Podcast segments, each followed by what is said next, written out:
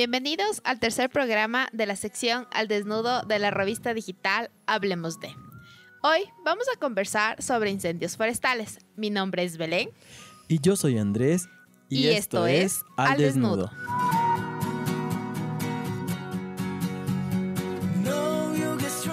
Nuestro invitado del día de hoy es Darío Sisa, ingeniero ambiental por la Universidad Técnica de Cotopaxi. Fue pasante en el Instituto Nacional de Meteorología e Hidrología INAMI en Quito. Técnico de calidad ambiental en la prefectura de Cotopaxi.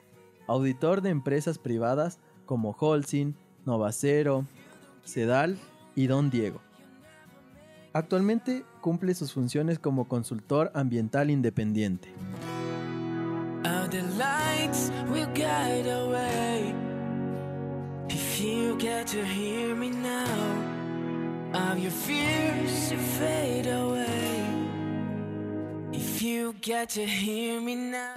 Antes de empezar a hablar sobre incendios forestales, vamos a ver seis datos curiosos sobre los mismos.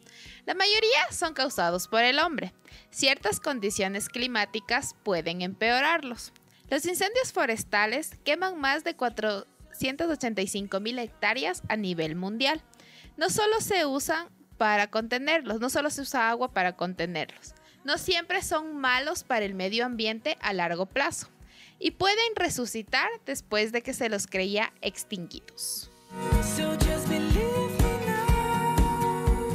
Darío, muchas gracias por aceptar la invitación a nuestro tercer programa de este podcast eh, que se llama El Desnudo. Aquí hablamos las cosas tal y como son, a calzón quitado. Así que bienvenido. Mm, buenas, muchas gracias por la invitación. Eh, es un gusto estar en estos programas en donde se puede hablar de temas en el que nos incluye a todos y especialmente que nos afectan también, como es el caso de los incendios forestales. Bueno, para quienes se van conectando, eh, no se olviden seguirnos en nuestras redes sociales, eh, en Instagram o en Facebook como revista Hablemos de, igual en nuestras redes personales. Eh, Andrés como Andrés Duarte G y a mí como Belu Vallecalde en Instagram. Darío, tal vez puedes dar tu cuenta de Instagram o de Facebook para que te sigan también. Claro, me, me, encuentran en Facebook como Darío Sisa y en Instagram como igualmente como Darío Sisa, no hay ningún inconveniente. Bueno, como habíamos mencionado, hoy vamos a hablar sobre los incendios forestales. Queríamos que nos cuentes un poco de, para ti, cuál es el concepto de incendio forestal, cómo se da y, eso. Bueno, un incendio forestal es una acción en la cual eh, intervienen factores tanto de, de creación antropomórfica como de forma natural. Eh, los incendios forestales, la mayoría en su 90 o 95% eh, son ocasionados eh, por las acciones del hombre. ¿Cuáles, ¿Cuáles son esas acciones?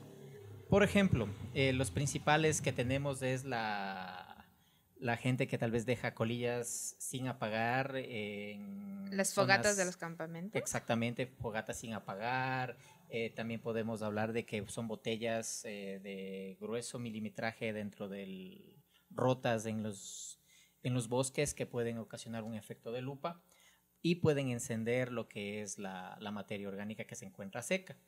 Especialmente podemos observar este tipo de situaciones en los meses de julio, agosto, en la época seca que se encuentra dentro de nuestro país y que se generan violentamente a veces o pueden también ser causadas por acciones de la naturaleza como caída de rayos, eh, que lo normalmente es más complicado que se puedan generar. O sea, no exactamente va a caer el rayo donde la naturaleza esté más seca y va a provocar el incendio. Claro, es, un, es, se pueden dar, pero es un poco menos probable. Menos probable ya que la mayoría de los incendios forestales que se han dado dentro del país son eh, más provocados, tal vez eh, por eh, agricultores que queman hojarascas, desechos de, cosechas, que se les sale de control. Es por eso de que las autoridades, los municipios de cada cantón tienen como responsabilidad ejercer controles en este tipo de situaciones para evitar este tipo de incendios antes de que se generen. Justamente este año iniciamos con un mega incendio en Australia, que fue como que, porque porque el 2020, empieza así. Sorpréndeme 2020. Sorpréndeme 2020. Bien sorprendidos. Y, nos, eh, y, nos, sorprendió con el incendio forestal y bueno, y lo de la guerra de Irak y Estados Unidos. Pero, ¿por qué crees que eh, se provocan, la gente lo hace a propósito o lo hace de forma de decir, ok, voy a quemar y lo puedo controlar? Em, Australia es un caso especial eh, las condiciones climáticas de la zona en la que se encuentra, el tipo de vegetación que tiene, eh, se da para, para que se den este tipo de incendios de forma natural. Ellos eh, tienen una gran cantidad de, de bosques de eucalipto. Y como sabemos, el eucalipto proviene a hacer y a secar lo que es el terreno. Así que tenemos menos humedad en el suelo, tenemos bastante cantidad de, maleza seca. Eh, las temperaturas alcanzan hasta más de 40 grados en, sus zonas. Eh, existen tormentas eléctricas dentro de sus sistemas climáticos que dan la, fórmula perfecta para poder que se dé los incendios naturales. Los aborígenes utilizan hasta los mismos incendios para poder eh, conseguir hasta comida. Pero eh, como te digo, el caso especial de esa, de esa zona es de que se dan naturalmente. Ese es un caso especial y más el cambio climático, la, la diferencia de temperaturas hace de que se hagan mucho más fuertes que como los que sucedían hace 100 años. Por eso es que no, se salió de control y no podían controlar. Exactamente, exactamente. En Australia y, como podemos ver en Estados Unidos, en la parte de lo que es el desierto de Sonora, eh, el Valle de los Muertos, podemos ver ahí que existen casi las mismas condiciones y también existen ese, ese tipo de incendios en la parte de lo que es California, de, de, de en Estados Unidos, para poder darle más o menos una idea de que hay que, generar las condiciones perfectas para poder hacer estas, estos incendios que se generan solos. Ah, o sea, no es como aquí que queman por quemar el... Claro, aquí, aquí parece que sí va a ser la mayoría solo hechos por el hombre. Claro, eh, las, condiciones, las condiciones del páramo que es húmedo, eh, podemos, podemos ver de que es casi imposible de que se pueda generar un incendio con estas condiciones. Pero que se lo puede realizar, se lo puede hacer. Pero la mayoría es causadas por el hombre. Hay una práctica que tienen los, los agricultores, las, los campesinos, en las cuales es que ellos mismos realizan lo que es la quema de un pajonal. ¿Para qué? Para que vuelva a rebrotar. Claro, justo, justo eso te quería preguntar, ya que volviste a topar el tema es que tú dijiste que a veces se le sale de control. Entonces, ¿cómo? O sea, porque quizás alguna persona que nos esté escuchando eh, maneja este tipo de actividades agroindustriales. agrícolas, especialmente. Especialmente es lo que son agrícolas, lo que son de pastoreo, en la situación de ganadería. Porque... Y estas personas, eso te justo te iba a preguntar, ¿cómo podrían hacer o qué deberían hacer para que no se les salga de control el fuego? Primeramente sería no quemar. O sea, no es, no es recomendable. No es recomendable. Es una práctica ancestral, es una práctica que se realiza desde hace muchos años en esta... Y que creen que funciona. Y que creen que funciona. El, por lo general, al, quemar eh, un bosque, a quemar un, un pastizal, al quemar un, un, un, pajonal, se genera lo que es carbón. Y esto se, se, mezcla dentro de la tierra, sirve como un, tal vez una, una cura para las, si es que existe alguna bacteria, alguna enfermedad. Pero también hay su parte negativa de que erosiona el suelo y se viene a disminuir la calidad de este suelo. En el Ecuador existe lo que es el, la parte hasta donde, el tope eh, hasta donde tiene que llegar la agricultura que es hasta más o menos los 3.400 metros. Pasado los 3.400 metros es como zona conservable para fuentes de agua, Porque si quemamos los pajonales, no hay páramo. estamos, no hay páramo y Mm. sin el páramo no hay retracción de, de agua. Se, se- se secan los ríos, se secan las, las quebradas, se disminuyen los caudales, ejerce un, es un, eh, es como las fichas de dominó. Es como que, le quitamos la esponjita natural de la tierra. Exactamente. Porque la, eh, la paja no podemos volver a sembrarla. Eh, tiene unos mecanismos simbióticos de que si es que si no existe, eh, todos hemos ido al páramo, de que donde hay unas como esponjitas, como decías, sin esas esponjitas que están correlacionadas con, el, con la paja, la paja tú no puedes volver a sembrarla y ni puedes volver a recuperarla. O sea, no es que voy a hacer mi terrenito y voy a sembrar paja. Exactamente, no se puede. Ah. No se puede. No se puede. ¿Qué dato Siempre se aprende algo nuevo. Yo te juro que creí que, o sea, tú sembrabas paja, pero No, no, no. O sea, es- pensé que botaba así como el césped, que lo boto sí. aquí y siga no, creciendo. no. La- son, son organismos, como les digo, son organismos simbióticos que el uno no puede vivir sin el otro. Ujú. Ah, ya. Pero, Pero ¿y si llevo los dos? O sea, me llevo la esponjita y me llevo la paja, ¿puedo sembrar? ¿O Ya, tiene ver, también Son condiciones Son condiciones, son condiciones especiales en ese tipo de, de plantas porque necesita altura, necesita la temperatura, necesita eh, diferentes tipos de nutrientes. eh, puede, puede de que el- la, la esponja genere eh, un tipo de nutriente que le da a la paja. ¿ya? Y la paja le da, le devuelve. Ya, Pero, pero en es- si es que no hay las condiciones del suelo, Ajá. no, ni la una de ni la dos. otra puede generar. Claro, en este caso, como quemaron, tú dijiste se hace carbón, ahí ya no podría sembrar, ¿no es cierto? Claro, porque ya se disminuye la calidad del, del suelo, suelo. existe una erosión de ese suelo y no se puede regenerar. Una paja más o menos de un metro eh, tiene, tiene más o menos una vida de casi 50, 60 años. Ujú. ¿ya? Imagínate el tiempo que le toma a una paja generar un centímetro. mucho tiempo. Exactamente. un metro genera en 50, 60 años. Un centímetro es, es bastante tiempo. Es una, como les decía, es una práctica hecha por los agricultores y ganaderos que tienen sus, sus rebaños de, de- de ganado en el páramo. Pero esto tiene eh, evidencia científica de que quemar regenera la tierra o eh, lo- ellos lo hacen por la práctica no de regenera la tierra. Lo que hace es de que la- los brotes más, eh, más viejos de la paja Ya. se, se eliminen y vuelva a rebrotar. ¿Eso creen? ¿O eso pasa? Eso pasa. Ya. Eso pasa. Eso pasa. Los nuevos brotes eh, sirven para qué? Para que las- los animales vayan y se alimenten de esos nuevos brotes. Mm. Ya, porque es alimento para esos animales. Ujú. Ya, esa es la práctica que se realiza.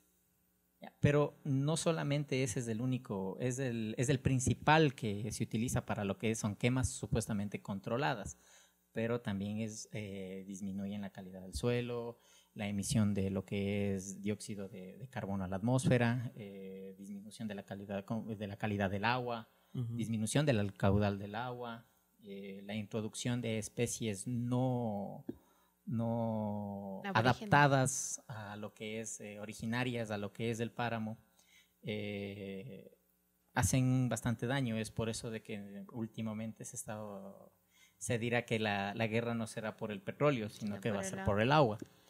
Pero aquí me hace una pregunta. ¿Cuántos páramos tiene el Ecuador? O sea, porque sabemos que ya, por ejemplo, eh, la reserva El Ángel tiene un páramo.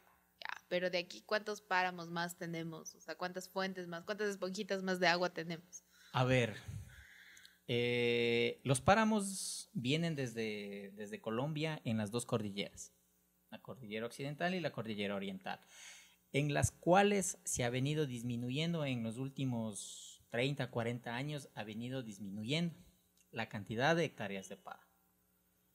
Estable- estaremos hablando de que existen áreas protegidas ahora, parques nacionales que tratan de cubrir, de, genera- de proteger los páramos, pero un dato exacto, exacto de qué cantidad de páramos existe es una, es, se ha reducido bastante. Podremos hablar, estar, estar hablando de unas 5.000 a 10.000 hectáreas de, páramo. El número suena bastante, Pero es poco. Claro, Pero- pero, a relación del pero ambiente. a relación, a relación de lo que hemos venido, de De lo que teníamos cordillera. hace 30, 40 años, podríamos decir que era el doble, era el triple de cantidad de, de cantidad de páramo. Es porque el- la frontera agrícola ha seguido subiendo hacia las montañas. ¿Por qué se da eso, pero de, de que la frontera agrícola sube? A ver, le- principalmente la población va aumentando. Ujú. La necesidad de más terreno de, para poder cultivar Para cultivo, va ¿verdad? aumentando. Ujú. Entonces, si es que ya no tenemos dónde cultivar aquí abajo, tenemos que seguir subiendo, tenemos que ir bien. Es por eso, de, como les explicaba anteriormente, la frontera agrícola está determinada por ley que no debe pasar máximo de los 3.400 metros de altura sobre el nivel del mar. Ya, O sea, eso sería por decir, eh, Quito tiene 2.800, de ahí me subo un- unos mil mirritos más y hasta ahí 100. Hasta ahí, hasta ahí es la máximo que se puede dar. Pero ¿quién regula eso? O sea, ¿existe regulación de la sí, frontera? a ver, existe la regularización eh, de la última, en la última cons- eh, constitución que, que fue aprobada en el 2008, en la cual le da derechos a la naturaleza. Sea, es un, es un lindo artículo en la constitución en el que dice de que la, la- la naturaleza tiene derechos. Pero eso implica de que se generen políticas, que se generen estatutos, que se generen leyes, que se genere responsabilidad y conciencia dentro de la sociedad para poder mantener ese esos estatus. El Ministerio del Ambiente, eh, en conjunto con lo que es el Ministerio de Agricultura, son los encargados de establecer este tipo de, de regularizaciones como entes de control nacional para determinar la frontera agrícola, qué es lo que se puede explotar, qué no se puede explotar, qué actividades se pueden rea- realizar, el cambio de, de- de modo de, de cultivos, de, para tratar de regenerar o mantener lo que ya tenemos todavía.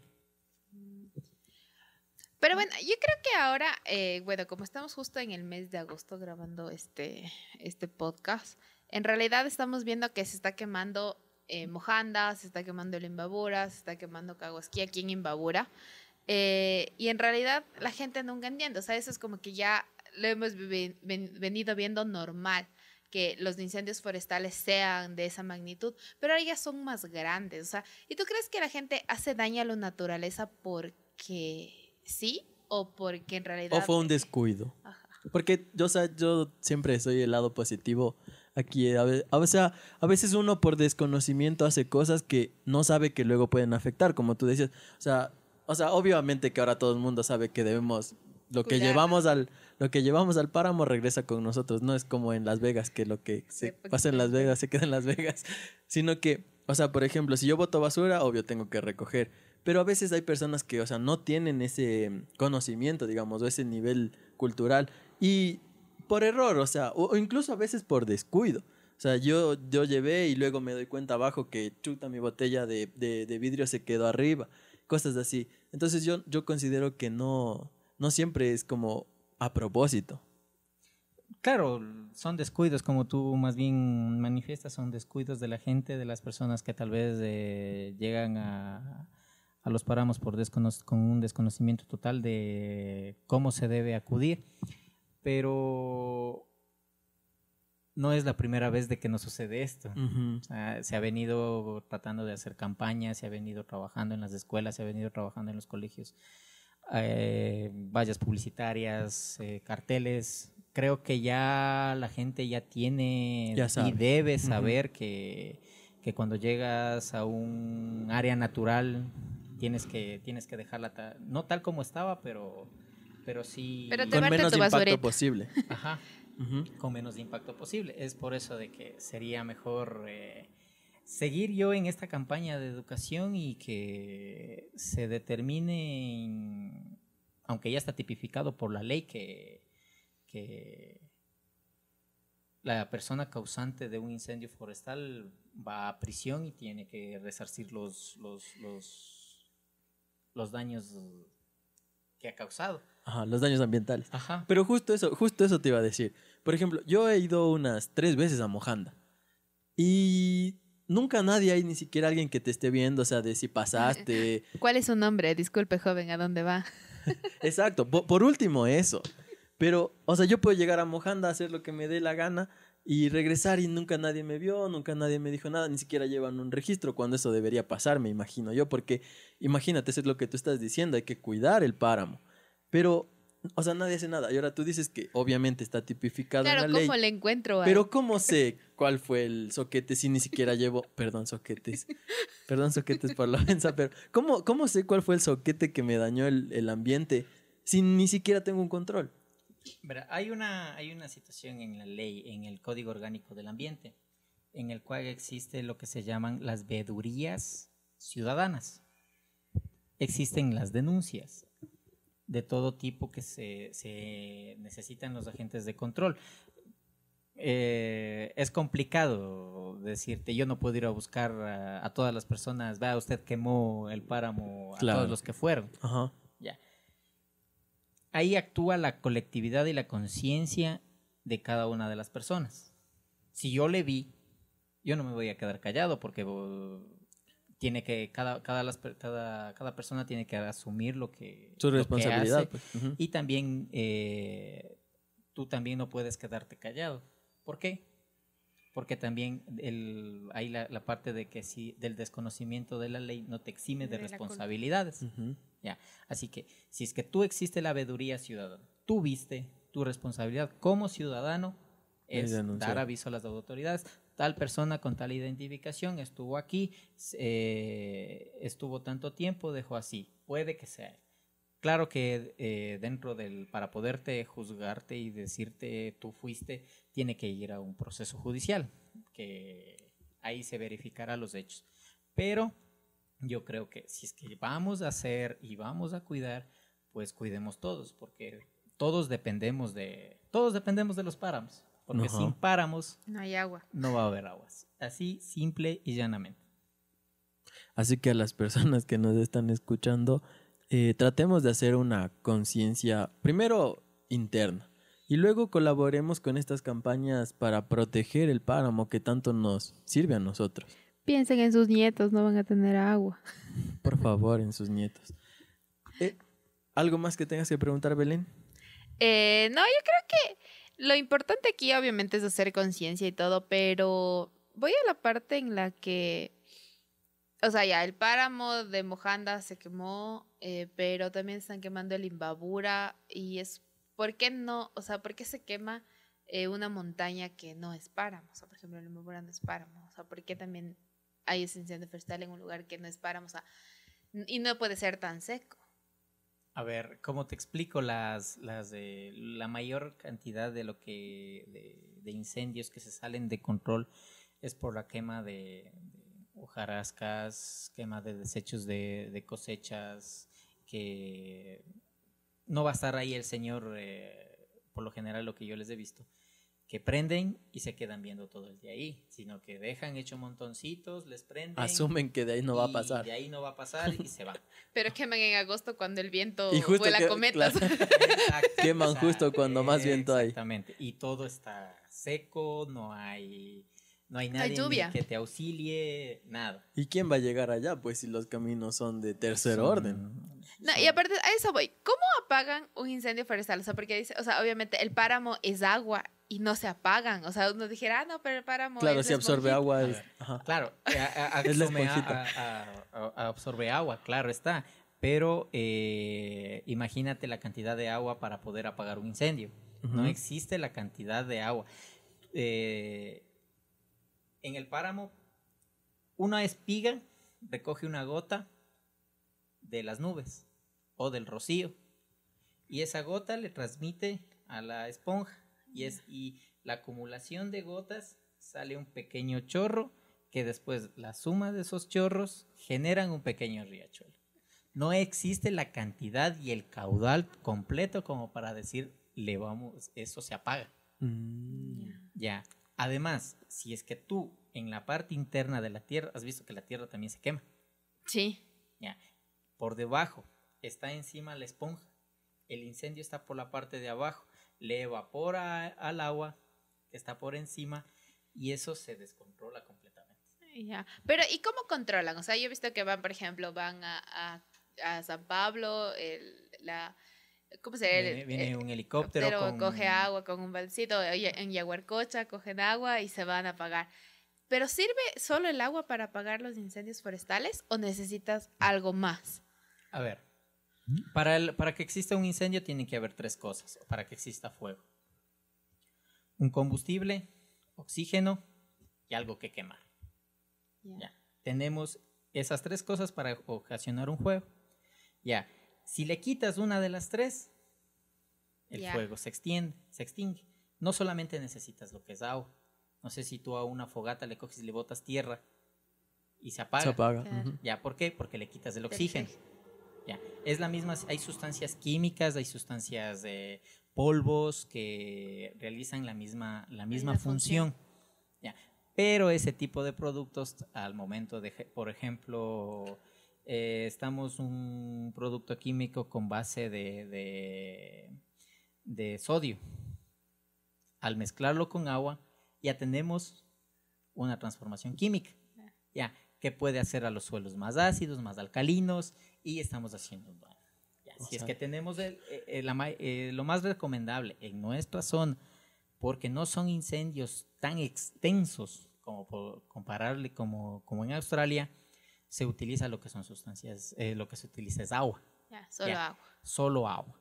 Ya, pero si se nos se saliera de control, eh, Aún más. aún más, eh, se tendría que utilizar este tipo de, de- de sustancias como, como pasó en el, el incendio el año pasado en el Amazonas.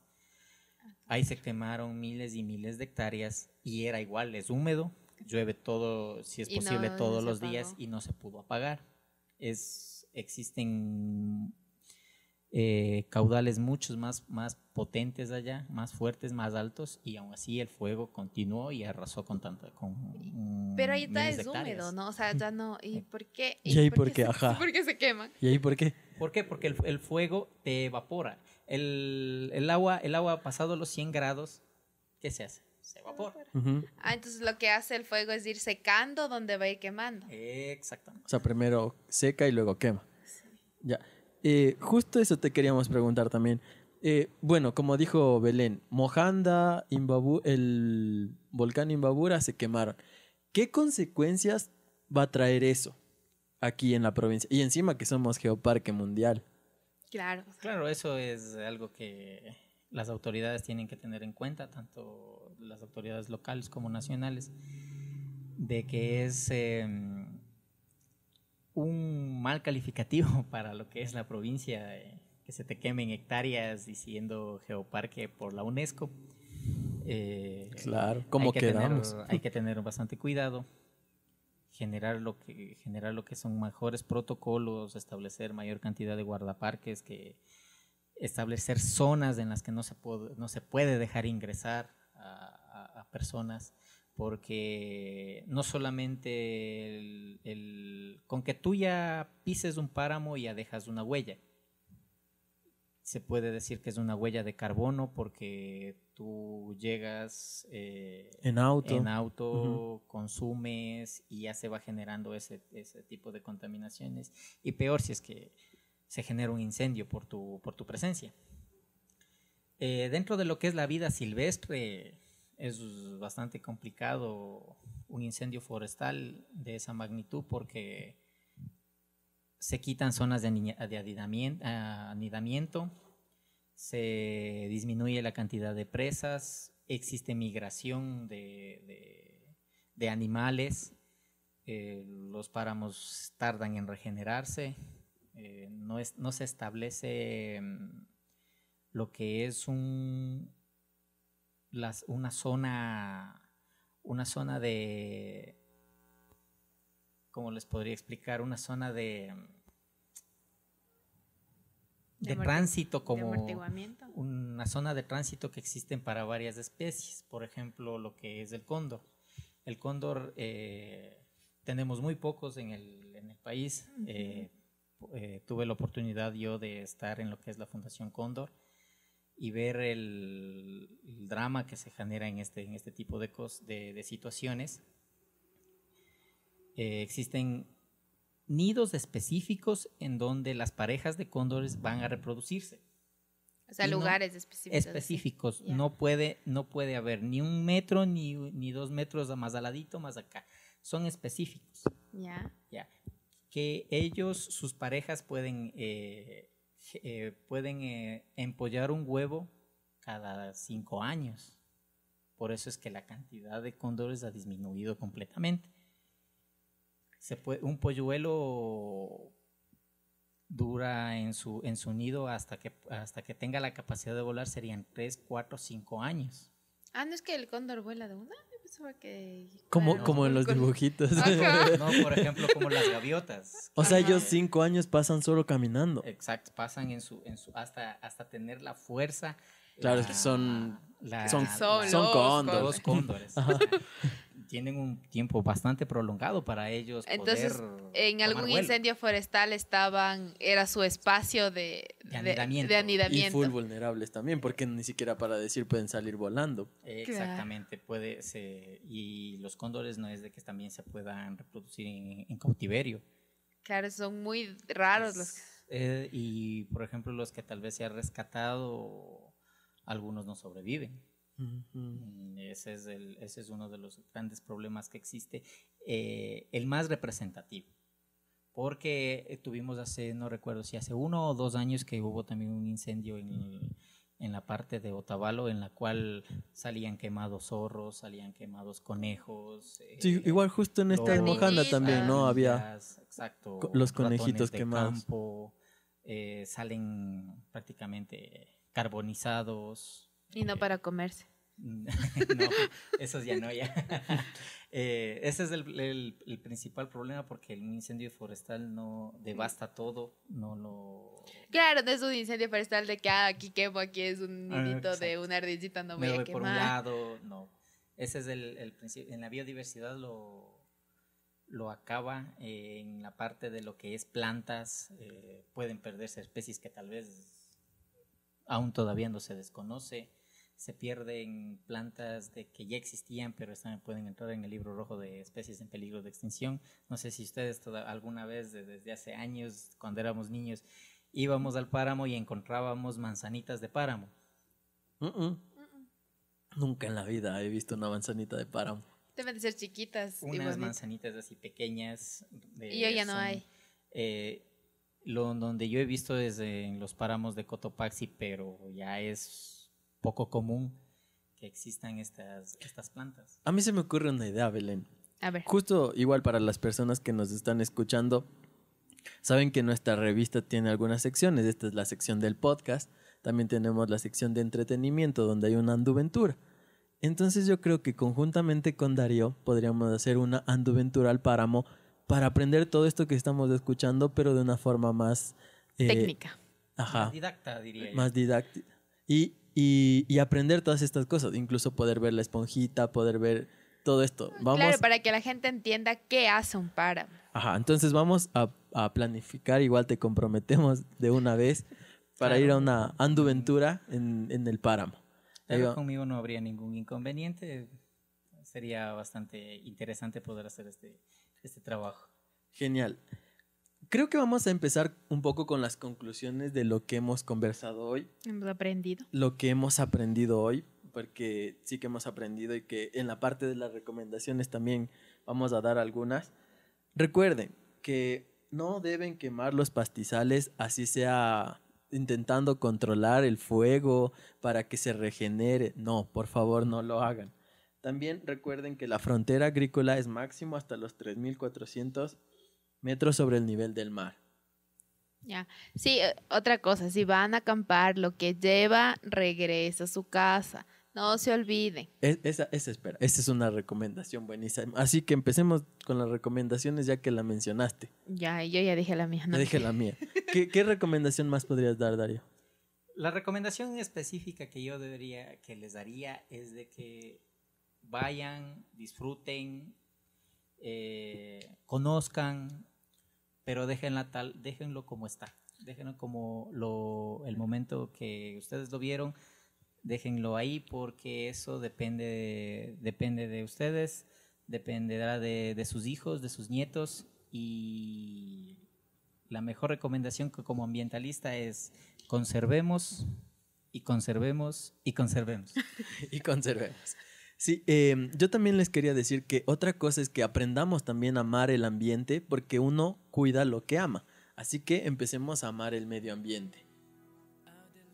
Darío, te agradezco por, por haber participado con nosotros en este podcast. Aprendimos muchísimo. Esperamos que no sea el último y que tengamos muchos otros temas sobre el ambiente que tratar contigo en este programa al desnudo. Belén, tú tienes una invitación. Sí, no se olviden seguirnos en nuestras redes sociales que ya les había comentado al inicio. Ahí hay contenido exclusivo de este podcast, el que no escuchan, el que no ven los errores, eh, cómo planificamos y sobre todo contenido sobre nuestra revista en sí. Así que síganos en revista, arroba hablemos, revista hablemos de eh, Andrés en Andrés Duarte G en todas sus redes sociales y en mi Instagram como Belu Calde y en Facebook como Belén Vallejos Calderón. Repite tus redes, Darío, por favor. Mm, claro, eh, en Facebook y en Instagram como Darío Sisa me pueden encontrar para cualquier pregunta eh, que necesiten. Así es, así que les invitamos al siguiente podcast, no se pierdan este mm, programa que va a ser, esperen, tenía anotado por aquí que se me acaba de olvidar. Belén, ¿cuál era el siguiente podcast? Turismo post-COVID. Verdad. Sí, así que vamos a tratar sobre el turismo post-COVID y cómo este fue afectado y todo lo demás. Eh, muchas gracias por escucharnos. Nos vemos la próxima semana. Gracias. Muchas gracias.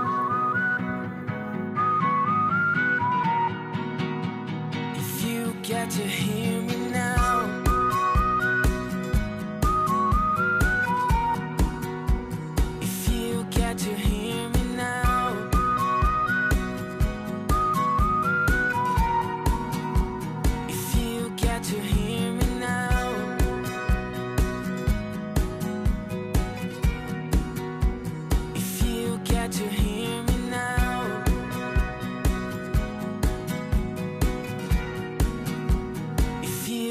to hear. me now